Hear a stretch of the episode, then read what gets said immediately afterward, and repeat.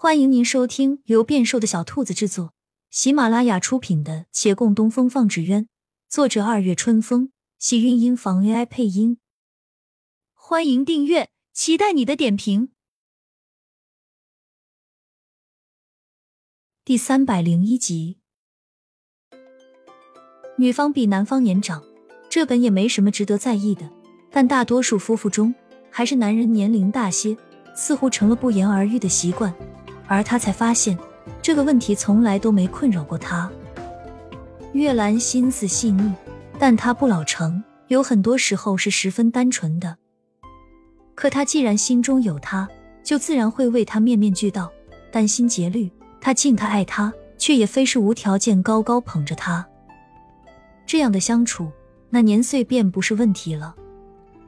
他欣慰而笑。月兰回他方才的话。哎，我是小心过了头，这辈子从来没有一件事能够让我如此。往后，我尽量放轻松些。我未说完，见他盯着自己笑，不由低头往身上瞥。我怎么了？没怎么。他随口寻了个理由。我才发现，我们来这般俊朗。月兰还没来得及高兴。又皱眉，才发现他将脸贴近，双目对上他的眼眸。要不，你再仔细看看。温热鼻息扑洒在面，耳边却传来窸窣之声。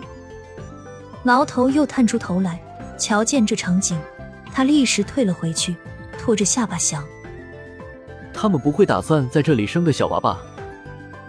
他思量着，还是去禀报一下大人。叫大人过来管管。脚步声迅速离去，牢房里两人继续相视而望。骆长青往后退了一些，离太近，看不清楚。月兰努努嘴，扬怒。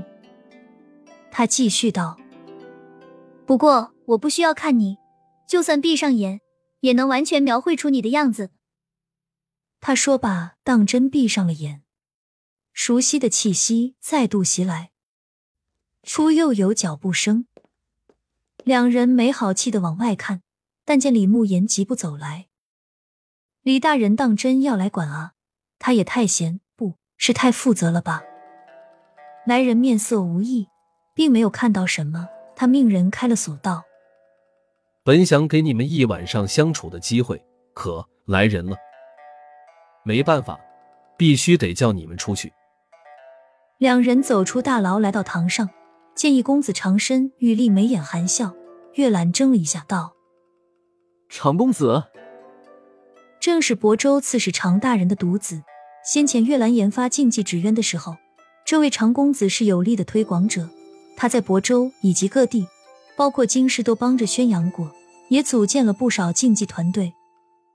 那时候，月兰和他一并跑过许多地方，对团队进行培训。”如今这些团队自还是热火朝天，常常相约着比试，也先后创建了不少相关比赛项目，有些还得到了朝廷的支持。